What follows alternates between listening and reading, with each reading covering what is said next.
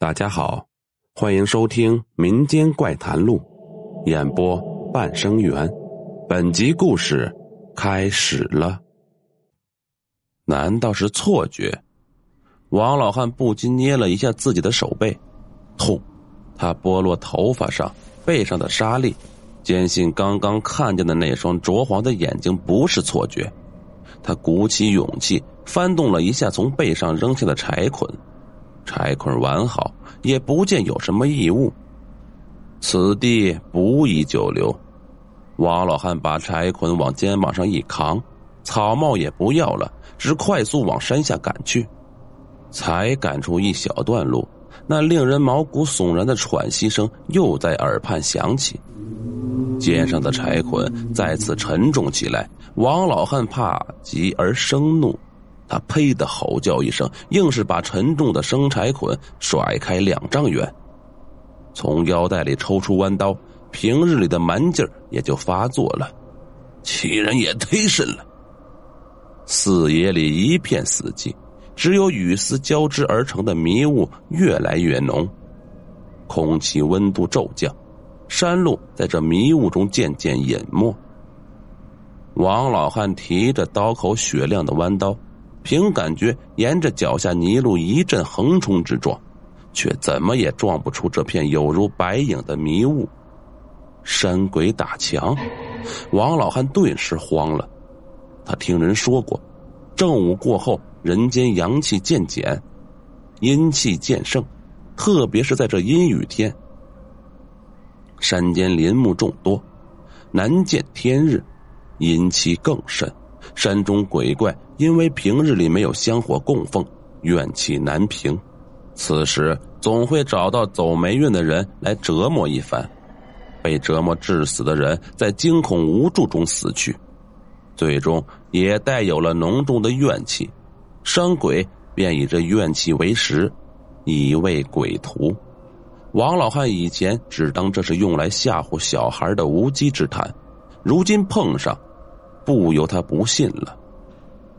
王老汉慌乱的挥动着弯刀，漫无目的的只顾沿路奔跑，冷汗飙洒，只感觉步子越来越沉重，路途却看不见尽头。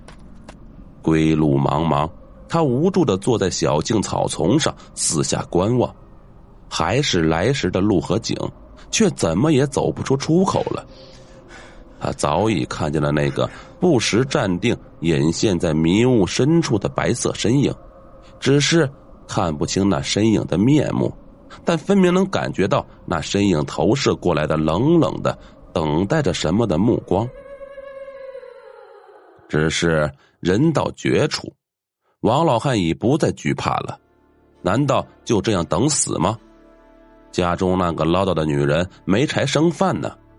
他仿佛看见了骂骂咧咧的老伴与嬉闹着的孩子们拆散破烂的鸡笼来生火的场景。想到这，这个淳朴粗犷的男人突然“豁”的一声站了起来。求生的本能顿时给了他巨大的力量。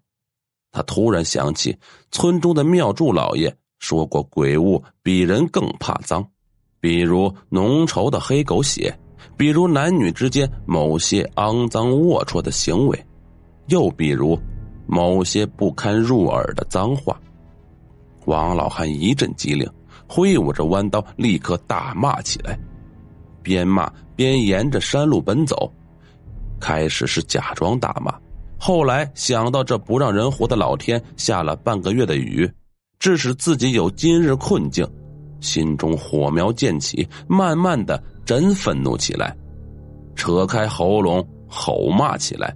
后来又想到上个月家中那一群养了将近一年的大公鸡，全部在夜里被盗，致使老伴流泪三天，自己失眠四夜，顿时怒火大旺，头发直竖，歇斯底里的骂声不绝，从动物骂到植物，从天体骂到人体，内容也越来越肮脏，大有把人骂至肝胆俱裂之境。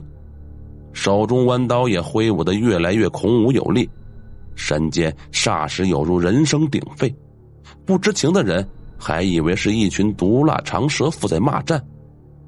山间一时阳气渐盛，迷雾与白影也淡了许多。远处的山口渐渐隐现，待王老汉痛骂着走出山口，雨丝依然下，天空却比山中空明了许多。他喘息未定的回过头来，山中依然迷雾缭绕，却不见了白色的影子。总算走了出来，却可惜了自己一顶大草帽和一大把的生柴捆。待王老汉光着一只脚，拖着虚脱而沉重的躯体回到村里，已是傍晚时分。见到王老汉脸色苍白，须发皆乱，上山一整天只别了一把砍柴刀，空手归来。邻居们围了过来，问其缘由。王老汉什么也没说，只吩咐老伴儿到村中庙祝老爷那里，要来了一条黄符，烧成黑灰化开水。喝了下去。待阴雨天气终于过去，晴空万里，王老汉邀上几个常常上山砍柴的大汉，办了三声，带上纸钱，到帽子遗落的地方进行了祭拜。好了，本集故事播讲完毕。如果喜欢，请点个订阅。我们下集再见。